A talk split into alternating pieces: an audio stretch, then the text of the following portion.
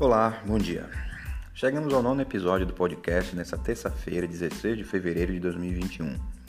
Continuando a série Gestão Administrativa de Projetos, onde o tema de hoje é execução. É o episódio 2 de 3 dessa série que conta o modus operandi da administração em projetos. Bem, pessoal, passada a fase de mobilização, automaticamente o projeto migra para a etapa de execução, momento crítico do empreendimento onde os trabalhos dos setores operacionais desempenham o escopo do objeto contratual, demandando ainda mais apoio e recursos da administração. Para o gestor administrativo, o planejamento deve estar voltado para a garantia e manutenção das necessidades cotidianas do empreendimento. É um trabalho essencialmente de manutenção, no sentido de manter funcionando as engrenagens vitais para os trabalhos das áreas de produção. A rotina diária é ampla e envolve desde o transporte e alimentação de pessoal, até os relatórios diários que dão conta de todo o andamento do projeto e que servirão de suporte tanto para a administração, bem como para as demais áreas e também para o cliente, sempre que ele solicitar.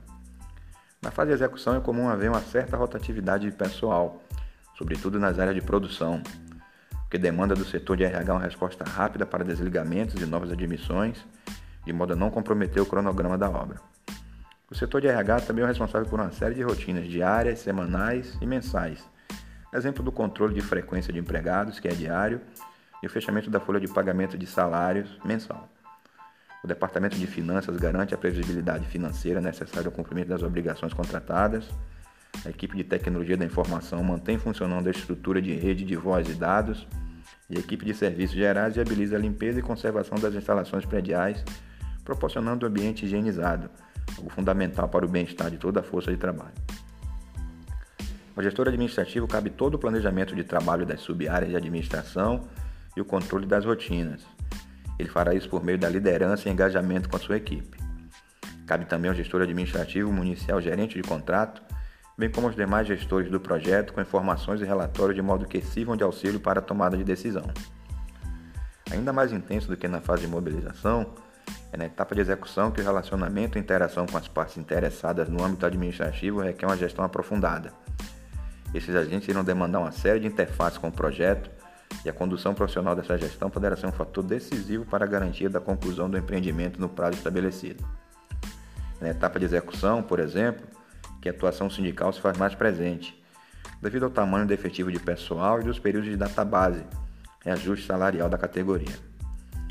Por fim, pessoal, a fase de execução requer muita concentração e capacidade de adaptação por parte do gestor administrativo. Contingências serão necessárias para correção de desvios e mitigação de problemas, mesmo tendo em mão o mais criterioso dos planejamentos de trabalho. É nessa fase que os imprevistos são mais frequentes e a tomada de decisão muitas vezes precisa acontecer imediatamente. O sucesso do projeto depende do esforço de todos os envolvidos nele. A administração deverá estar sempre disponível para apoiar, ouvir críticas e receber sugestões, sempre em prol da conclusão do projeto. Executada todas as etapas, o projeto entra na fase de desmobilização, último prazo para entrega total ao cliente. Por hoje é só, pessoal. Semana de feriado em alguns lugares, mas a administração não pode parar. Na semana que vem iremos concluir a série, já estamos preparando novidades, as quais serão divulgadas em momento oportuno, mas tenho certeza que todos vocês irão gostar. Continue nos ouvindo, continue apoiando, enviando críticas, enviando sugestões e a administração não pode parar. Boa semana a todos. Administração Falada, o podcast do administrador.